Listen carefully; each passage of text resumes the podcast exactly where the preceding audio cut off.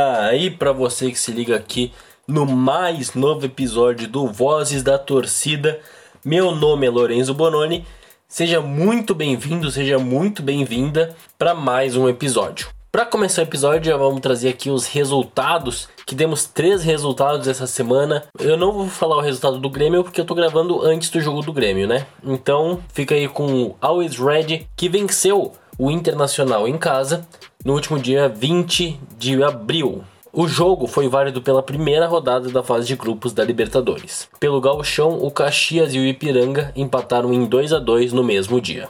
Pelos playoffs do NBB, o KTO Caxias do Sul perdeu o jogo 1 das oitavas de final para o Bauru Basquete por 75 a 65 na última quarta-feira, dia 21 de abril. O KTO Caxias do Sul abriu os playoffs do NBB pelas oitavas de final e perdeu o primeiro jogo na série melhor de 3 para o Bauru Basquete por 75 a 65 no, na última quarta-feira, dia 21 de abril.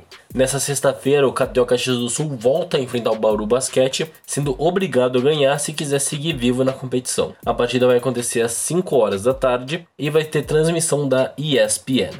No mesmo dia, no mesmo horário, o União Corinthians de Santa Cruz do Sul enfrenta o Bruce pelo Campeonato Brasileiro de Basquete, que eu ainda vou explicar esse campeonato aqui no podcast, não tá na hora ainda, mas vai chegar a hora. Além disso, o União Corinthians Único de Santa Cruz, também dessa vez no domingo, dia 25 do 4, às 14 horas, vai enfrentar o Joinville também pelo mesmo campeonato.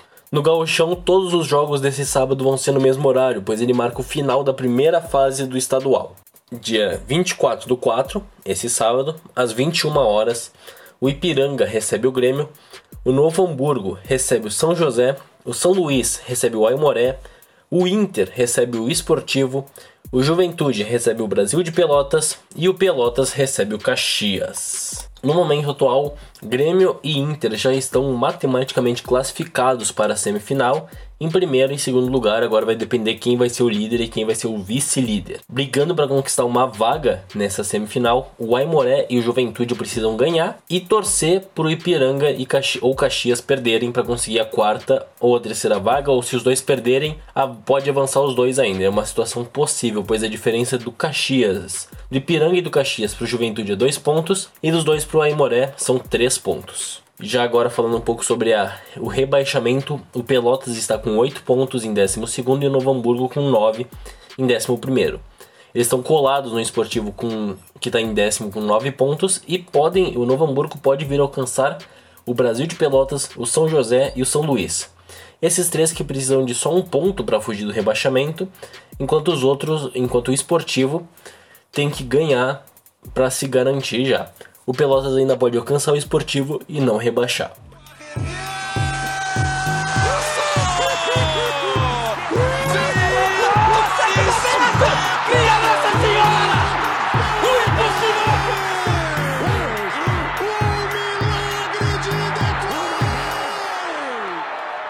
Então vamos pro tópico dessa semana que é para falar sobre cinco dos casos mais famosos e polêmicos de doping da história dos esportes. Para começar, eu queria destacar: eu não vou trazer o tópico do doping de Rússia neste momento. É um tópico que eu quero fazer um episódio específico. Então hoje vão ser só algum, algumas pessoas físicas. Não vou envolver as federações nesse, nesses problemas. O primeiro caso que eu trouxe aqui é de Ben Johnson, corredor canadense que em Seul, em 1988, nas Olimpíadas, correu 100 metros rasos em 9,79 segundos, sendo até então o homem mais rápido do mundo. Porém, no exame de urina foi detectado o estanozolol, que ele melhora a força e o desempenho do atleta. Isso foi comprovado e confirmado pelo próprio, que entregou a medalha de volta para o Comitê Olímpico e foi suspenso por dois anos de qualquer competição internacional. Como falar de doping sem falar do nosso querido Diego Maradona? O atleta que faleceu ano passado e gerou comoção no mundo inteiro já foi pego duas vezes no doping. A primeira aconteceu em 1991. Ele defendia o Napoli da Itália na época e a cocaína foi encontrada no, no exame de sangue antes dele enfrentar o Bari. Ele acabou sendo suspenso por 15 meses sem poder jogar nenhuma partida oficial pela própria FIFA. Já em 1994, em plena Copa do Mundo, ele foi pego de novo, dessa vez num exame de urina. A efedrina, que é um um meio que um tipo de esteroide que melhora a condição física do atleta, foi detectada no exame e ele pegou uma suspensão dessa vez de 18 meses sem poder jogar por nenhuma equipe, de acordo com a FIFA. Agora vamos falar sobre a atleta olímpica Marion Jones, ela que era membra do Comitê Olímpico dos Estados Unidos e era uma considerada mulher mais rápida do mundo.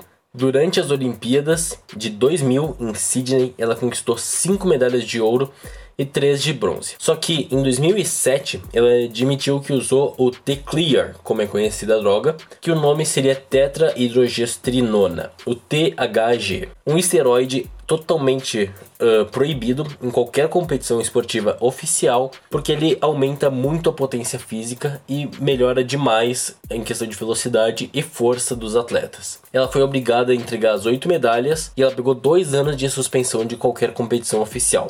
Porém, além disso, ela foi presa por seis meses porque, em uma investigação federal sob juramento, ela mentiu e negou que teria usado as drogas. Como ela passou dos testes até hoje não foi explicado. Agora vamos falar do que era provavelmente. Era não, ele era realmente o maior ciclista de todos os tempos. O americano Lance Armstrong venceu a, o Tour de France sete vezes seguidas. Só que, alguns anos depois, durante o programa da Oprah, alguns dados da investigação federal foram postos ao vivo e ele foi pressionado. E ele admitiu que sim, ele usou doping em todas as sete conquistas. Quais foram as drogas que ele usou? Primeiro foi o EPO, que ele permite o sangue produzir mais glóbulos vermelhos e, consequentemente, melhorou, melhorou a absorção de oxigênio para os músculos dele ou seja, melhorou ele fisicamente e, e mentalmente.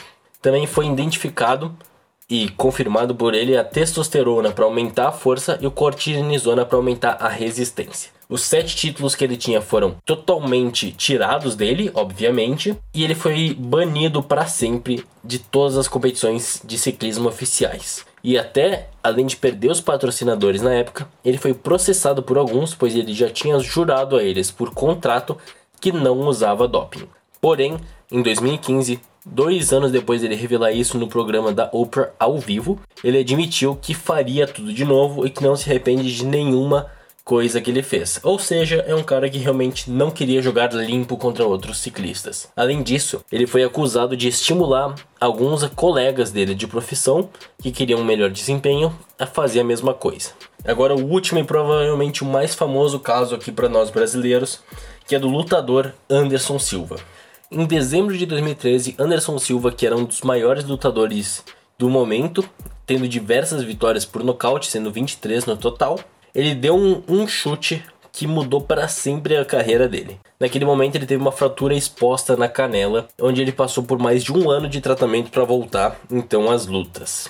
Em 2015 então ele conseguiu e ele enfrentou o lutador Nick Diaz e ele venceu a luta. Só que ambos foram pegos no doping. O Nick, o Nick Diaz foi pego por conta de maconha, registrada no exame de urina, e o Anderson foi pego por anabolizantes. Na época, a defesa do Anderson Silva alegou que ele usou remédios para dores nas costas e cabeça um dia antes da luta e que eles não constaram isso na ficha porque ele tomou os remédios após, após a ficha pré-luta ser entregue. Porém, ele até hoje não está mais ligado com esses médicos que esqueceram de botar e de avisar a comissão que ele estava ligado a isso. Depois disso, ele pegou um ano de suspensão sem lutar e conseguiu voltar. E teve uma boa carreira né, de volta até 2018, quando ele foi pego mais uma vez, dessa vez pela agência antidoping dos Estados Unidos, que foi criada há pouco tempo justamente para esse tipo de caso. Ele notou que o uso de testosterona novamente no corpo do atleta, mas apenas seria de 4 anos. O que aconteceu foi que, pela investigação da agência federal, eles concluíram que sim, de acordo com a defesa do Anderson na época,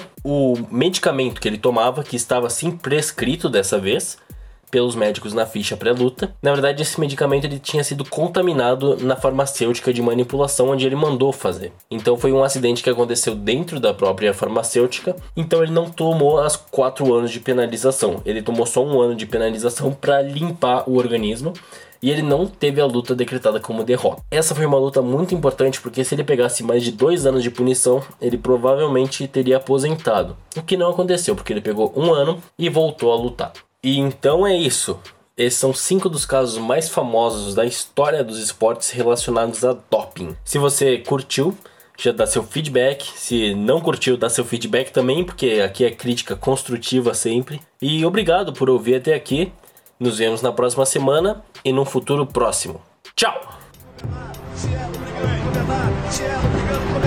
Vamos, Cielo, vamos, Cielo, vamos, Cielo, vamos, Cielo.